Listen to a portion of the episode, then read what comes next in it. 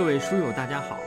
又到了我们阅读《春秋左传》的时间，让我们一起阅读，一同努力，一块儿成长。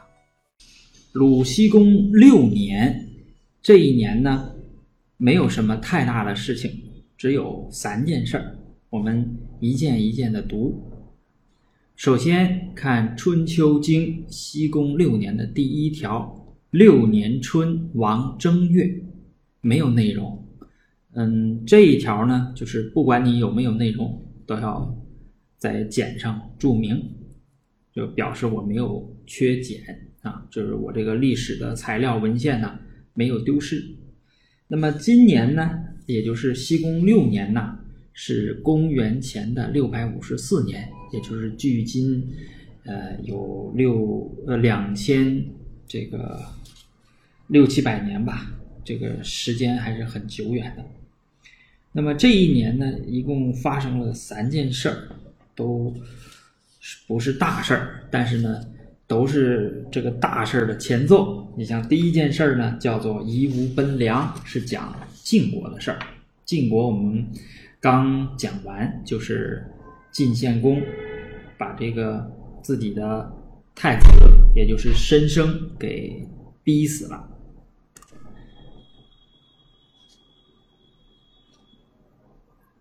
然后呢，又逼走了重耳。那么这次写的呢，是把另外一个儿子，也就是义吾，啊，也给逼走了。第二件事儿呢，是诸侯伐郑。这个事儿呢，是由于五年，也就是手指之盟啊，手指会盟呢，是齐桓公和管仲想把诸侯诸侯们聚到一起啊，要进行这个。会盟啊，但是呢，由于这个周王室内部啊的不团结吧，应该说就是它里边有一些事情，也是嫡子和庶子之间对这个继承权的这种争夺，这就是春秋里边的母题了啊。这个在各个国家都有啊，要不是自己家的嫡庶之争，要不就是自己家的家臣和这个自己家的儿子争。反正总而言之，就是政权过渡啊，这是永远是一个，就是在我们那个时候啊，从封建社会一直都是这个问题，就是不不平稳，就主要争。呃，这个第二件事儿就是诸侯伐郑，就是呃周王室呃离间这个郑文公啊，郑文公呢让这个楚国和晋国啊来。这个辅助这个郑国，让郑国呢脱离呃齐桓这个联盟，啊是这样，就有点像这个怎么说呢？比如那边呃北约要成立了，这边这大国肯定要 要鼓捣这个小国啊，要要分崩离析这个这个这个组织啊，就是这样的。呃，实际上我们当今社会也有，对吧？啊，我们都说都都都都就在眼前发生，就就有这样的事情。这边要，呃，你看这个大国之间总要结盟，这边几几伙结个盟，那边几伙结个盟，完了中间也发生一些事情。嗯，那么结果呢，这个郑文公就逃了，逃逃盟了啊，逃盟了呢，这个这齐桓公当然是不答应了，对吧？所以他就要找个机会啊，要讨伐这个郑国。那个当时齐国啊，齐桓公的这个实力是非常强大的。那么，这个郑国怎么能缓解这种，或者说怎么能够抵御这种齐桓的这种攻势呢？啊，我们待会儿读一下。第三件事是许公投楚，实际上这也是由第二件事就是诸侯伐郑引起来的。啊，我们可以看到那个当时的小国啊，小国在。大国旁边临近的那个小国，它生存的那个比较艰难的那种情况，我们都可以读出来。好，我们读第一件事儿：义无奔梁。这件事只有传没有经。左传西公六年第一条：六年春，晋侯使贾华伐屈。这个甲有的时候读古啊，所以我也不细抠了啊。咱们就读贾华，呃，这个是《进士家》里边呢说，二十二年伐区啊，这个呃没打下来，二十三年又去伐区，结果这个区就溃了。区在哪儿呢？我们看图啊，我们这个图里面有，这个是山西省的这个地形，我没有标山西，但是大家从这些呃现在的地名能看出来，比如临汾啊。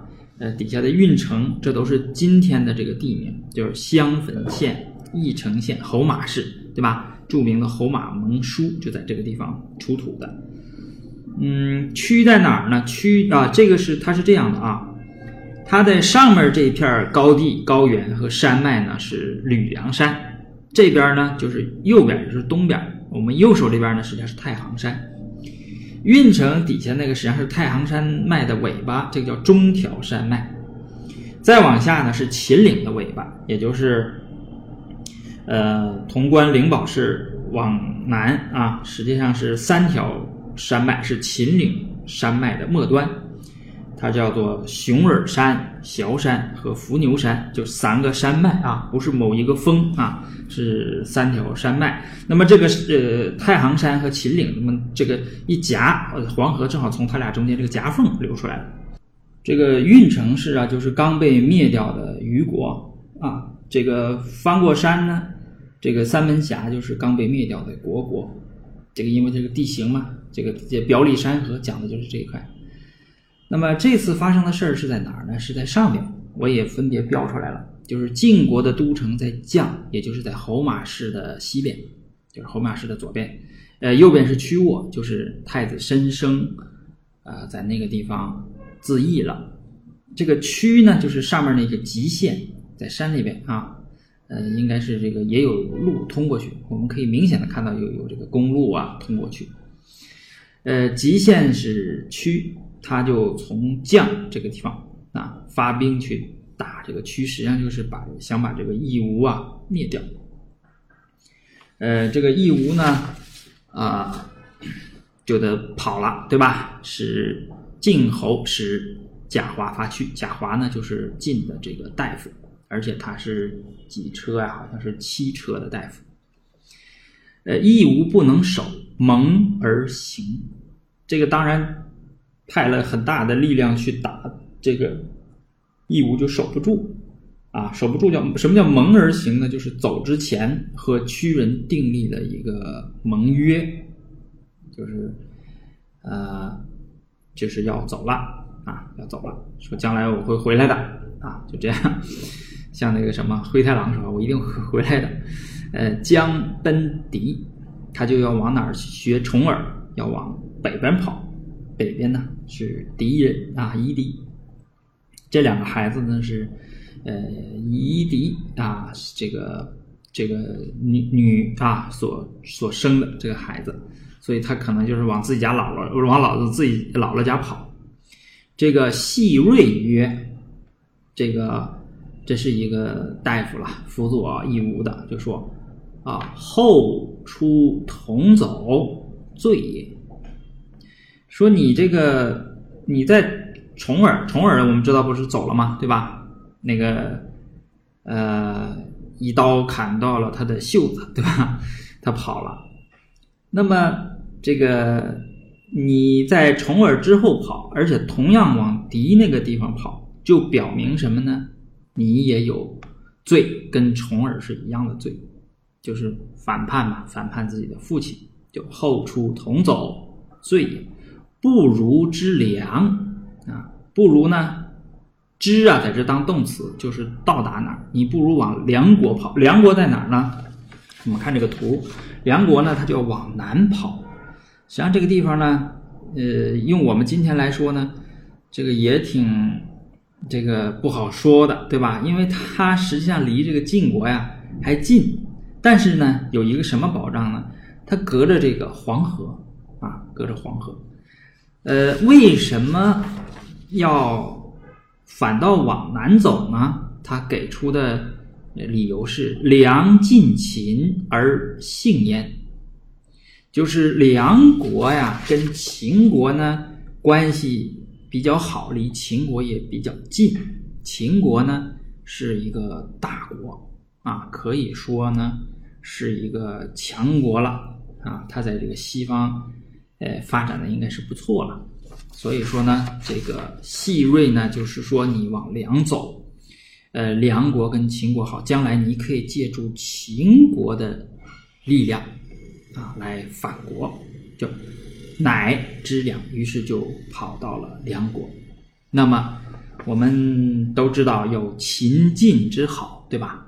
那么现在秦国和晋国这两个西部的这个大国之间的这个大戏。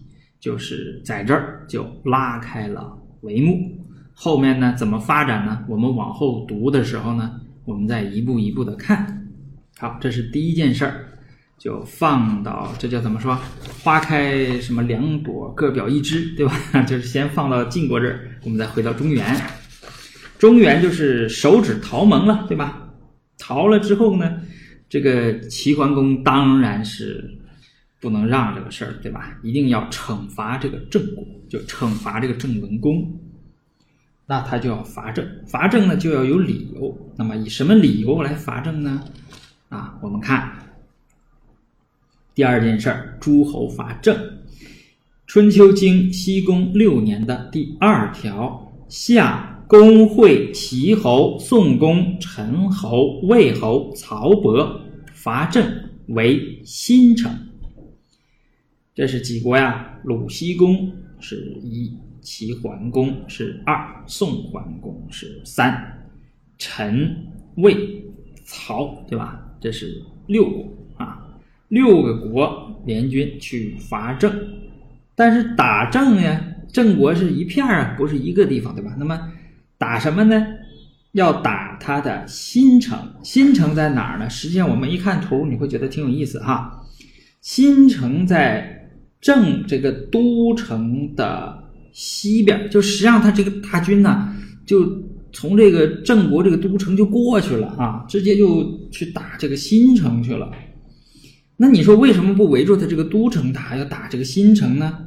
啊，这里边也有一个说法，这个新城啊，就是今天的这个密县啊，就是在我标这个位置不是太准，实际上太准的话呢，大家可以看这个。呃，中国历史地图集里边那个标注啊，我是根据它那个标注呢，呃，这个在现在的就是我们现在这个地图实际上，这个地图是我从呃腾讯地图上截下来的。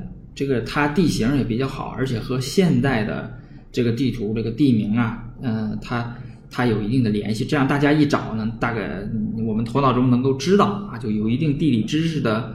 这个读友呢，就是能够知道它大概在什么位置啊，就是在今天的这个密县啊，就就围围到跑到那儿啊，从都城开过去了，大军六国联军啊，这个开过去。我们看《左传》怎么来解释这件事儿的哈，《左传》西宫六年的第二条，夏诸侯伐郑，以其逃手指之盟。故也，这已经说明原因了，就是手指之盟他逃了，对吧？为心密，正所以不使成也。呃，不时是时间的时，好像这个地方应该读是，但是不管怎么说吧，这个时间的时，它在这个声律里边是入声字，就是呃，我就不再不再啰嗦这个声律了啊，这里边比较麻烦。那么。这个不事成，也就是不该修成的时候，你修成，这是违反礼的。用我们今天的话说，就是你在不应当的时间去做那个事儿，那就属于你违法的。我们知道，我们是一个农耕的社会，也是农耕的文化。那么一般都是在冬天就秋收之后了啊，农闲的时候来修城。结果他是什么呢？他应该是在不是在农闲的时候，刚才农忙的时候就修成，但是违礼的。他为什么要修这个城呢？他应该是逃盟了嘛？他也知道这个自己惹了祸了，所以说他可能要做一些准备，所以他就也就修这个新城，在自己的后方修了这么一个呃新城，就是在他和实际上他和呃那个虎牢关，也就治那个地方啊，那中间那个地方修了一个这个新城啊。那么呃齐桓公就抓住这条理，说你这个呃不实啊，我就要罚你啊。所以说这个就是你不义动土筑城的时令而筑城。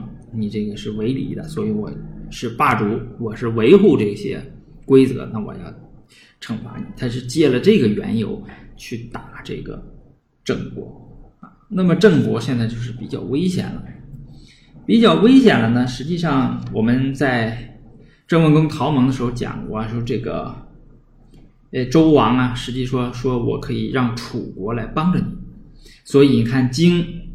西宫六年的第三条说：“秋楚人为许，诸侯遂就许。”这个传呢，对他进行了解释，说为什么秋天呢？这个楚国要为许国呢？是说《左传》西宫六年的第三条说：“秋楚子为许以救郑，诸侯就许，乃还。”这个楚成王啊，他就出兵包围了许国。我们看图，许国在郑国的南边，基本是挨着的。前面我们也讲过，说这个郑庄公把许国打下来之后呢，没有灭国，而是扶持他啊，扶持他。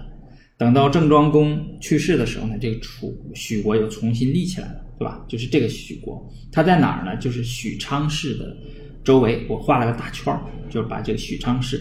把这这是许啊，呃，楚国呢，应该是你看这个最我这个左下角就是方城啊，你看从那儿能看出来吧？两边是山，中间有一条道啊，那个地方实际上有一条长城，是楚国修的长城，是楚国呢要对这个当时啊要防御这个中原诸侯的啊。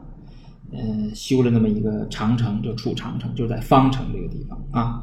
他出方城，然后呢，围住了这个许，这个这个诸侯军队在新城这儿呢，就一起来救这个许啊。那么他们一来救许呢，实际上郑的这个危机就暂时的解除了。那么楚子，也就是楚成王就回来了啊，就撤兵了。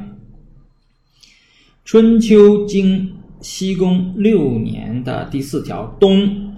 公治自伐郑，那么鲁西公就回来了。从这条呢，实际上也没什么过多的。但是我们想一想，这个鲁西公是不是很忙啊？就是在春秋时候，这国君真的是很忙。你看，呃，夏天出去啊，秋天打仗，这冬天才回来，对吧？这 这一年。一共四个季节，有两个季节有半年在外边，啊，这个还是这个不着消停的，是吧？啊，呃，所以呢，就有了一个什么问题呢？实际上，这个时候我们慢慢的都会看到啊，就是各个各个诸侯国都有类似的问题，就是政权交接都会出问题。你看晋国出问题了吧？实际上，我们在待会儿读到七年的时候。今年要今天要读六年和七年，读到七年的时候，实际上，呃，郑国也有这样的问题，啊。好，我们看第三件事，许公投楚这件事呢，就是只见于传，没有经，哈。我们边读边评论吧。《左传》西公六年的第四条说：“东蔡穆侯将。”许西公以见楚子于武城。我们看这个位置啊，还是刚才那个图。我们看许不把许给打了吗？把他围住了啊。许是一个小国啊，楚国是个大国。这一围啊，虽然说诸侯的军队把他给救了，但是他也是非常的害怕，对吧？就是你齐国齐桓公再强，但是你是远水。解呃不了这个近火，对吧？解解不了近渴，对不对？就是而且尤其是在春秋那个年代，就是可能你这国都已经没灭了啊，你都是已经身死国灭了，他这边军队还未见得能赶得过来。所以在楚国旁边的这个许国呢，他就呃，赶紧的，对吧？我就赶紧的，我就赶紧改投大哥啊，到这个楚成王这儿说，大哥，我我服了，对吧？你这个别打我了啊！我现在呢跟你一伙，对不对？那么这个许国再往南是蔡国，蔡国呢，我们这个讲楚文王的时候是不是讲过？那有一个一个美女倾三国的那个啊，那个。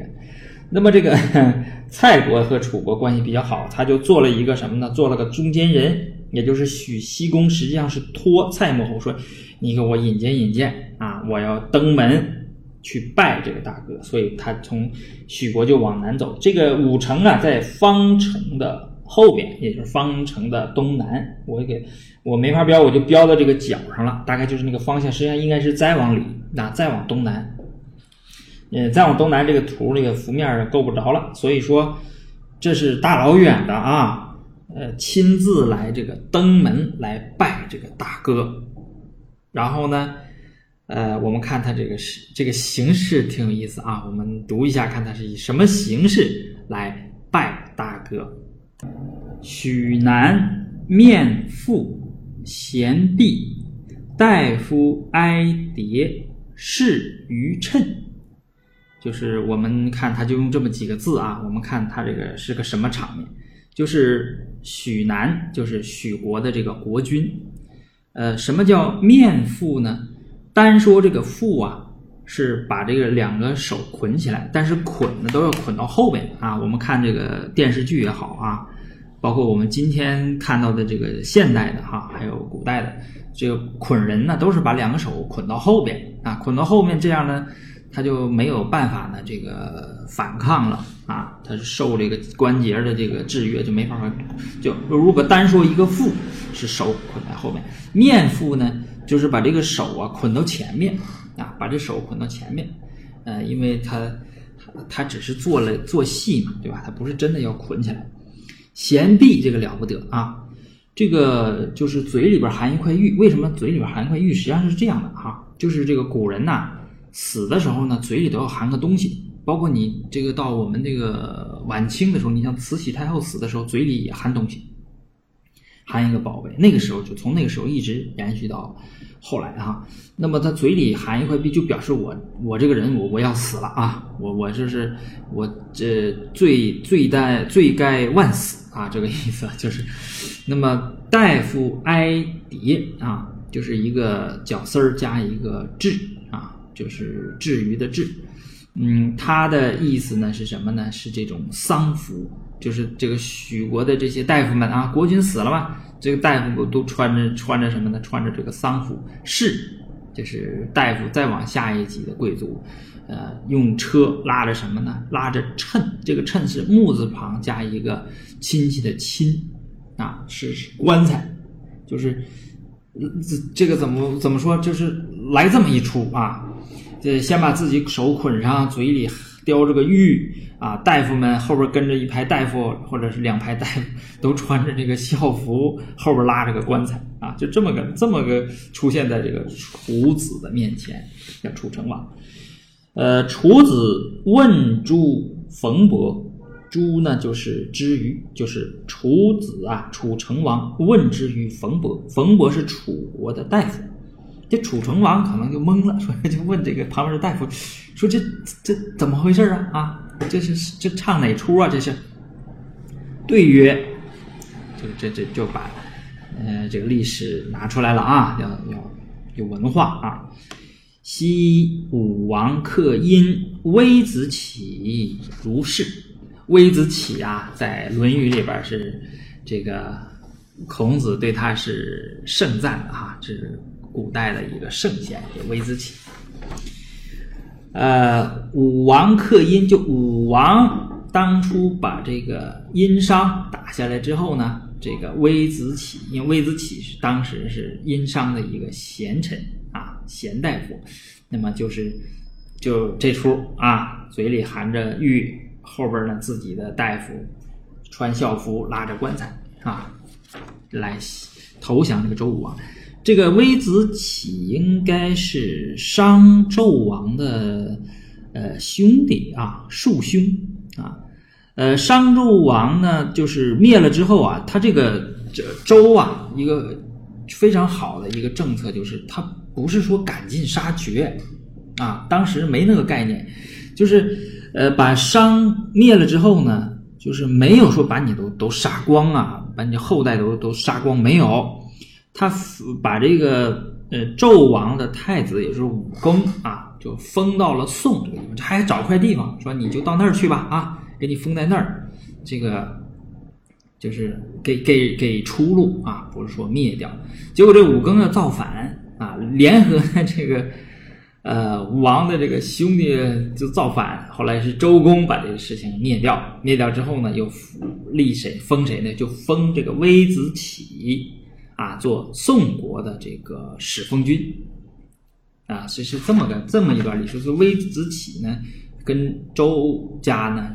周王室关系是比较好的啊，那么周王亲视其父，受其弊而服之，就是，呃，武王当时呢，就是亲自把他，你不手绑着呢吗？捆着呢，把这个解开，把他这个币从嘴里边拿出来，说这个币你就给我了，然后呢，就把他这叫赦免了，就。就受降了，就是这就是这是一个实际上应该是一个比较好的一个一个一个典故啊，一个掌故。那么这个，哎呀，这个怎么说？啊，焚其趁，离而命之，使复其所，对吧？就是把他那个棺材啊给烧了，说哎呀，你看啊，微子启，对不对啊？用咱们今天话说，老魏，你看你咋这样呢？就是这这不不行不要这样啊，赶紧把这个烧了。把这个棺材烧掉了啊，然后呢，呃，给给他以适当的礼仪，然后封啊，这个任命他啊，让你回到你你原来在哪儿去？你还干还在还那个地方还归你啊？这个你是个贤大夫啊，就是呃比较和平的这么一种处理方式。因为战争打完了嘛，政政权交接的是比较和平啊，就是这个楚子，你看，呃，这个煞费苦心呐，这个小国啊，在这个。大国旁边是吧？这个示弱呀，啊，这个表示臣服啊，这个真是，呃，也算是用尽了心思，对吧？那楚成王一看这样，那好吧，楚子从之，就是楚成王接受了冯德的建议，那么就接纳了这个许国。这个许国啊，后来呢，这个楚国一直没有灭他，就是楚国就是这个边界，这个到许国之后呢。就一直把许国放在自己这个边上，有的甚至有的时候把它迁进来，迁到自己这个呃国境线之内啊，来保护它。就是呃一直呢这个关系维持的还可以。所以我说小国呀，尤其你在大国的边儿上啊，你一定要头脑要要清醒，要知道呃尊谁是大哥，应该怎么处理这个关系啊？你看这个。呃，我比较，我觉得比较好的就是典范的，就是这个谁呀？这巴基斯坦是吧？哎，这个就比较好。我们俗称叫巴体是吧？哎，这个就是他是比较有有这个智慧。这就是许公投楚的这个三件事儿，这就是西宫六年。